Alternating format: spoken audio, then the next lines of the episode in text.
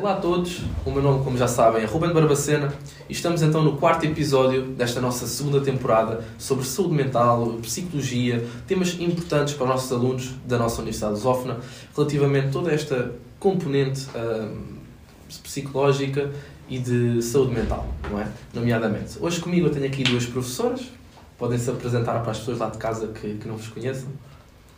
O meu nome é Tânia Gaspar, sou professora da Universidade de Lusófona, eh, sou psicóloga clínica, doutorada em Psicologia e coordenadora do estudo Health Behavior School Age Children da Organização Mundial de Saúde, que trabalha e estuda a saúde global dos adolescentes. Ok. Eu sou a Teresa Mendes, eu sou psicóloga clínica, sou também professora cada casa, sou, portanto, tenho doutoramento na área da psicologia clínica da família e, e portanto, e tenho formação em terapia familiar sistémica e, e tenho exerço prática clínica já há algum tempo. Muito bem.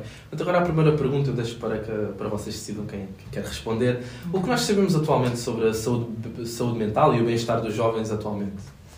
Bem, essencialmente é importante estipular que a saúde mental é fundamental para o desenvolvimento positivo e saudável dos jovens, toda a gente, nomeadamente os jovens. E a Organização Mundial de Saúde defende que existem quatro características importantes para a saúde mental.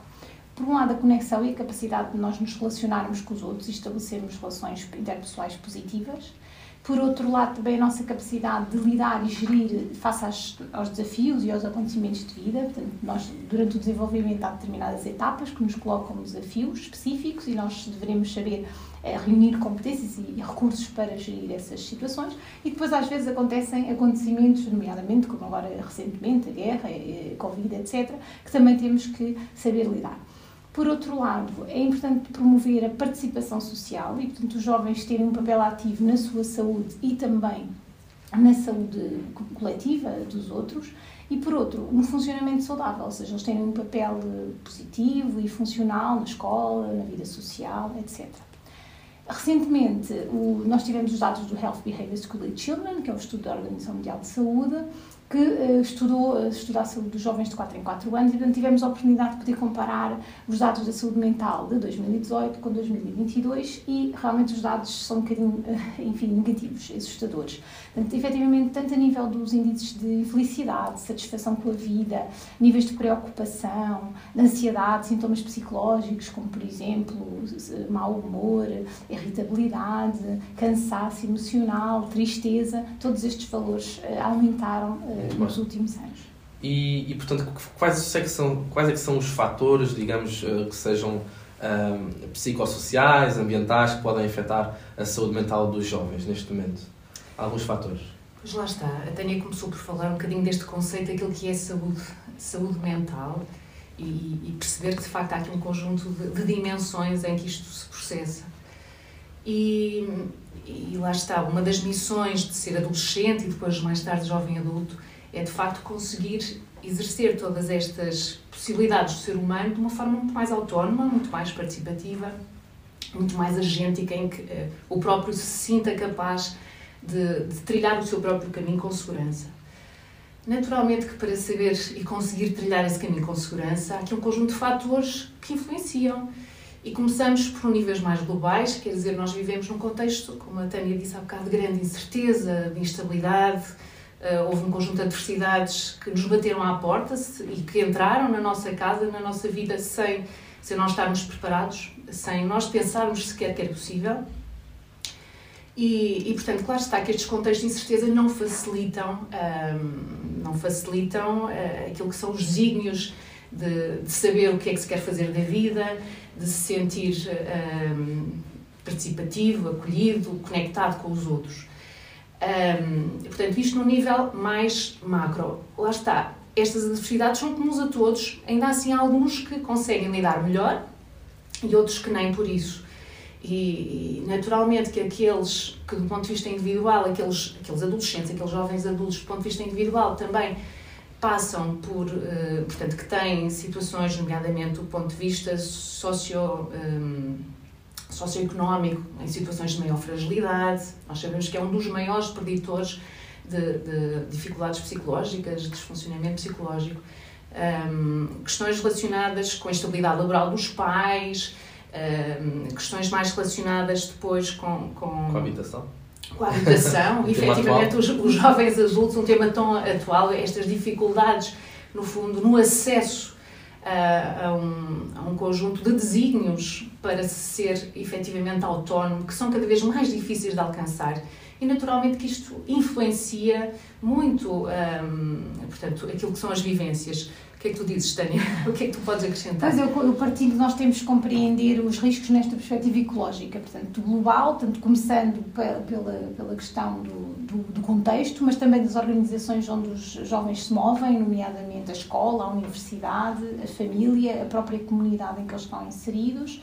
Eh, E depois também as suas próprias características individuais. Já vimos que há aqui questões, por exemplo, económicas que condicionam a saúde mental, mas também nós na, na investigação verificamos que há grupos que estão ainda em maior risco, nomeadamente as raparigas, portanto, a nível, por exemplo, da saúde psicológica, as raparigas desde muito cedo começam a ter mais dificuldades e mai- maiores índices a nível de ansiedade, depressão E porquê, porquê que será que isso acontece? Há aqui também, mais uma vez, isto teria que ser explicado numa perspectiva global. Por um lado, estas questões su- culturais, não é? Da exigência e do papel, embora, enfim, cada vez mais se tenha a, ser, a trabalhar e a falar e a refletir, mas a mulher realmente também há ainda uma, uma exigência em relação à rapariga e em relação à sua, à sua prestação escolar, em relação ao seu comportamento, eh, em relação àquilo que é expectável eh, socialmente dela, que condiciona e que cria mais eh, ansiedade de, de- de corresponder, digamos, à- àquilo que é esperado. E depois também em termos das as próprias raparigas têm uma eh, acabam por ter um desenvolvimento mais precoce do que os rapazes e portanto refletem eh, de outra forma em relação a estes desafios todos da, da adolescência, não é? Que são é difícil, não é? Há uma alteração corporal, há uma alteração dos papéis, eh, há muitas dúvidas sobre o que é que a pessoa quer de si própria, o que é que os outros querem dela. E os rapazes acabam muitas vezes por externalizar mais essas dificuldades, ou seja, tendo comportamentos mais de consumos, de, de conversar, de brincar, de, eh, de ter outro tipo de comportamento de risco e as raparigas acabam por internalizar e, portanto, acabam por realmente ter mais sintomas de ansiedade, depressão, etc. Mas não só as raparigas, nós encontramos também os mais velhos, ou seja, ao longo da idade a coisa vai piorando, portanto, há, de qualquer forma, identificámos aqui nestes últimos dados deste estudo que o oitavo ano tem especial risco e que depois o décimo melhora e depois o décimo segundo piora outra vez. Portanto, há aqui questões do desafio- dos desafios e de, realmente das expectativas, muitas vezes em relação às expectativas futuras, que os jovens depois do décimo segundo acabam outra vez por ter que se confrontar com essa nova etapa. Isso me permites, Tânia, já agora saltando para o ensino superior, depois nós percebemos que, de facto, nas transições para a universidade e depois eh, toda, e toda a permanência no ensino superior são, são, é uma etapa particularmente desafiante, porque Uhum. coloca, sobretudo para, para estudantes que já têm algumas fragilidades do ponto de vista do sucesso académico, estudantes que também eh, do ponto de vista eh, da própria filosofia familiar e daquilo que são as suas, eh, da sua própria organização, têm mais dificuldades em se adaptar a todo um conjunto de novas exigências e a ser, e a ser mais capaz de tomar conta de si. Sim. Não é? Porque ao longo de toda esta evolução, aquilo que vai acontecendo é que temos que nos tornar cada vez mais capazes de tomar conta de nós de uma forma autónoma e de uma forma responsável. Até porque um estudante que vai do secundário dá, faz a transição para, para ah, o ensino universitário, é um passo ah, grande e também com ele também existem expectativas e desejos e ambições. E o que eu vejo muitas das vezes, e já vi com colegas, e neste caso ex-colegas meus, é que têm que aprender quando essas expectativas são desfraudadas e quando começam a ter notas que não são positivas e têm que abandonar. Não é? E têm que fazer também um bocadinho essa gestão. Portanto, Se me permites, Rubem, esse é um Claro. problema muito atual. As questões do dropout no ensino superior é de facto um problema que nos preocupa imenso. Nós, inclusivamente, temos neste momento também um estudo a decorrer em que tenta perceber quais são os preditores deste dropout, eh, desde a questão dos correlatos socioeconómicos até questões mais individuais, familiares e contextuais. E, portanto, esse de facto é, um, é, um, é um- uma questão é uma questão muito preocupante, a questão das taxas cada vez maiores de, de dropout no ensino superior, é de facto um. E é preocupante porque defrauda, defrauda o próprio, defrauda quem o suporta, quem o apoia e, e defrauda todo o sistema, não é? E nós temos que Claro. tentar arranjar ferramentas para contrariar E isso. portanto, alguém que esteja a passar por este processo, uh, que não esteja com uma saúde mental saudável, uh, como é que pode procurar ajuda? Portanto, nós aqui, em termos da, da procura do apoio psicológico, refletimos as duas que seria importante dar duas visões. Por um lado, a questão da prevenção. Portanto, ou seja, é importante também trabalhar um bocadinho antes de surgirem os Quais é que são os sinais, portanto, já agora? Primeiro, eh, se os, se os jovens e as pessoas tiverem realmente uma série de competências, não se esqueça que um dos desafios da saúde mental é lidar e gerir os acontecimentos de vida. É? Portanto, e já vimos que há realmente pessoas que acabam por, face ao mesmo, à mesma adversidade, é? face à mesma situação, conseguem reunir competências pessoais e sociais que vão conseguir gerir melhor e outras não. Se nós promovermos estas competências, que passa por quê? Por autorregulação, pela regulação emocional, pela assertividade, pela comunicação com o outro, pelo autoconhecimento, portanto, se existirem estas, eh, eh, muitas vezes a, a capacidade de, por exemplo, resistir à pressão dos pares e, a, e conseguir definir quais são as suas prioridades e conseguir manter essas prioridades face aos vários caminhos que surgem, essas pessoas vão estar mais protegidas e, portanto, quando surgir uma situação de risco, vão estar mais aptas para lidar com elas. Portanto, no fundo, podemos trabalhar nesta questão da prevenção no sentido de munir as pessoas de competências para gerir os riscos. Depois temos a, parte em que a pessoa já efetivamente começa a desenvolver alguns sintomas e aí o trabalho uh, poderá ser mais uh, específico, não é? mais aprofundado. Por um lado, existe o autocuidado, portanto, a pessoa começar a ter um autoconhecimento e ter mais cuidado consigo, e começar a cuidar-se mais, a procurar eh, atividades que, de bem-estar, e por outro lado, poderá também eh, solicitar um apoio psicológico, individual ou até familiar. Não é? Até familiar, exatamente. Lá está, quando nós pensamos em uh, sinais de alerta, quando pensamos em como, como intervir, é de facto, e, e subscrevendo aquilo que a Tânia estava a dizer, é importante distinguir cenários, não é? Porque todos nós passamos, a tristeza faz parte da vida, a ansiedade faz parte da vida, ah, a irritabilidade faz parte da vida. E é importante nós desmontarmos e desmistificarmos esta ideia de um, às vezes um excessivo, ah, de uma excessiva positividade que a vida tem que, ah, que deve ser o grande desígnio da vida. Porque efetivamente viver é também saber lidar com a, com a adversidade e com o sofrimento e, relacionar-se de outra maneira também com aquilo claro. que é o habitual, com aquilo que é a pressão atual. Agora, quando volto a, a falar, a, a, dizer, uma coisa é um, sentir-se nervoso perante uma situação de teste, é normal, quer dizer, nós próprios aqui, antes de começarmos esta, esta sessão, eu estava nervosa, estava. Uh, e já vi que não há razão nenhuma. Eu já vi que não há razão nenhuma, pronto, o Ruben e a Tânia têm-me ajudado. Agora, efetivamente, o, o problema é quando este, esta ansiedade, este, este desânimo começa a ser sistemático, começa, no fundo, a cristalizar-se no funcionamento da pessoa, a interferir com aquilo que é a sua capacidade para um, realizar as tarefas que é suposto realizar, para sentir-se satisfeito consigo, satisfeito com os outros, ser capaz de se aproximar. E, naturalmente, que aí sim uh, uh, podemos falar de situações clinicamente significativas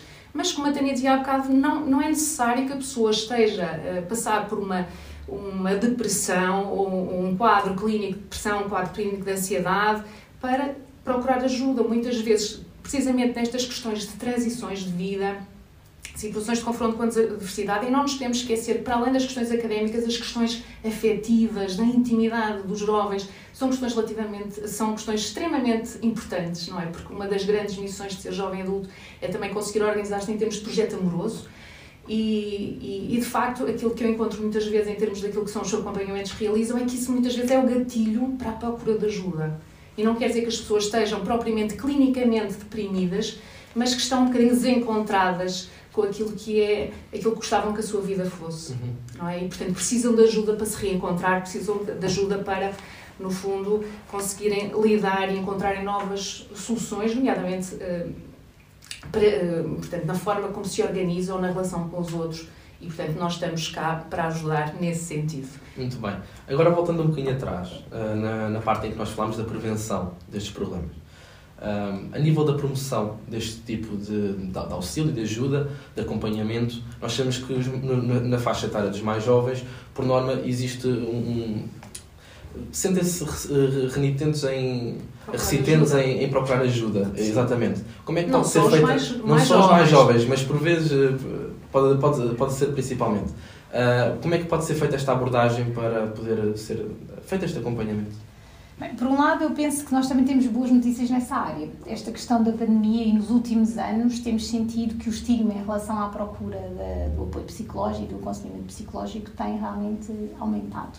E as pessoas conseguiram perceber que não é só as pessoas que têm realmente situações muito graves ou situações mais complexas que precisam de apoio, e que para gerir eh, acontecimentos de vida e dificuldades, incertezas, etc., que realmente o apoio do psicólogo ajuda. Outra ideia é que muitas vezes a pessoa pensa que vai ao psicólogo e fica lá o resto da vida, não é? Portanto, muitas vezes é uma sessão ou duas e no fundo a pessoa, enfim, acaba por pensar com alguém que consegue ajudar a pessoa a organizar as suas ideias, a encontrar as suas dificuldades, a priorizar, encontrar alternativas, pensar nas alternativas, selecionar uh, aquelas que vai utilizar. As batalhas, não é? Então, no fundo, ajuda com técnicas específicas a pessoa a refletir e a organizar qual é o seu sentido.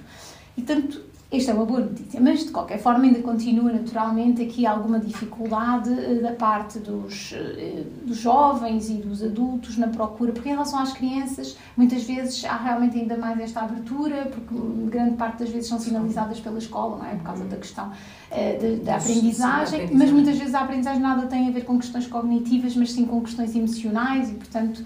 Um, ehm, mas os jovens, um, por um lado, acho que é importante falarmos, e por exemplo, este exemplo desta, desta nossa atividade, é importante falarmos sobre isto. Falarmos sobre os temas, uh, numa próxima vez podemos trazer jovens e trazer os jovens para refletir e colocarem questões para nós podermos responder e refletir. Portanto, falar sobre o tema, de estigmatizar o tema, uh, ver o que é que o psicólogo realmente poderá fazer, acho que é um caminho para nós uh, podermos ajudar a procura de. de claro, eu acho que um dado que é interessante é que, eu, obviamente, não tenho dados estatísticos para fundamentar, mas eu acredito que se a grande parte das pessoas cá nunca foi nenhum psicólogo em Portugal, logicamente.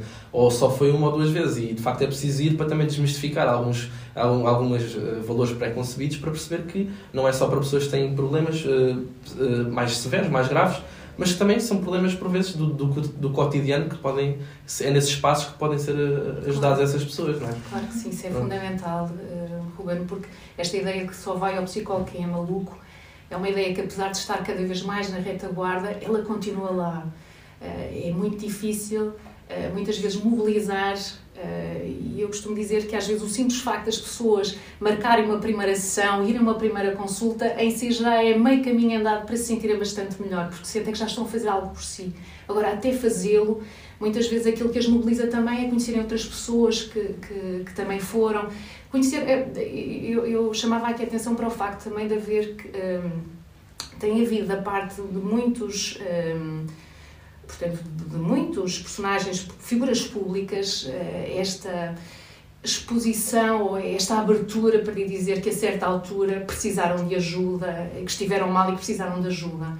E eu acho que isso tem sido também um, um fator bastante importante na desmistificação e, e, e, no fundo, na naturalização deste tipo de situação. Agora, também não vamos banalizar. Uhum. E, e, de facto os psicólogos, efetivamente, se nós formos pensar em termos da forma como está organizado os apoios, continuam a, a ser escassos para a quantidade de solicitações que existem e para nós conseguirmos dar resposta e respostas de qualidade e a, e a qualidade também se mede pela rapidez e, e, portanto, e pela qualidade dos serviços, naturalmente, nós precisamos também de, de, ter as coisas organizadas de forma a que consigamos organizar em termos de quem é que precisa claro. efetivamente de, de coisas, de, de, intervenções mais genéricas, mais pontuais, de promoção de competências, uh, pequenas questões relacionadas com o autoconhecimento, como estavas a dizer há bocado, Tânia, e outra coisa é quando efetivamente precisam de intervenções mais, mais, mais, mais uh, complexas, mais intensas, mais demoradas mas que, um, mas que de facto podem fazer a diferença na vida de muitas pessoas e de muitas famílias. Por exemplo, a Universidade tem agora o SPIC, que é o Serviço de Psicologia, Inovação e Conhecimento, que acaba por ser uma, uma ferramenta a este nível. Portanto, tem ações universais, no sentido de criar temas e debates sobre ah, assuntos relevantes emergentes que os alunos selecionem, que os professores considerem relevantes e a própria sociedade. Por outro lado, tem intervenções mais específicas, por exemplo, na gestão do stress, na gestão do tempo, em áreas que são identificadas como de maior risco, ou então, por exemplo, junto de populações, nomeadamente os, os alunos deslocados, portanto, que acabam por estar em maior risco. E depois, naturalmente, a clínica, que faz o acompanhamento e o aconselhamento psicológico quando a pessoa já detectou, digamos, algum sintoma ou alguma necessidade específica de, de intervenção. Muito bem. Pronto, por hoje foi tudo. Muito obrigado. Eu quero agradecer aqui às professoras que se disponibilizaram, à professora Teresa, à professora Tânia. Muito obrigada. Uh, muito obrigado às duas. E portanto, por hoje é tudo. Uh, espero que tenham gostado deste episódio. Conto com vocês no próximo e até mais. Obrigado.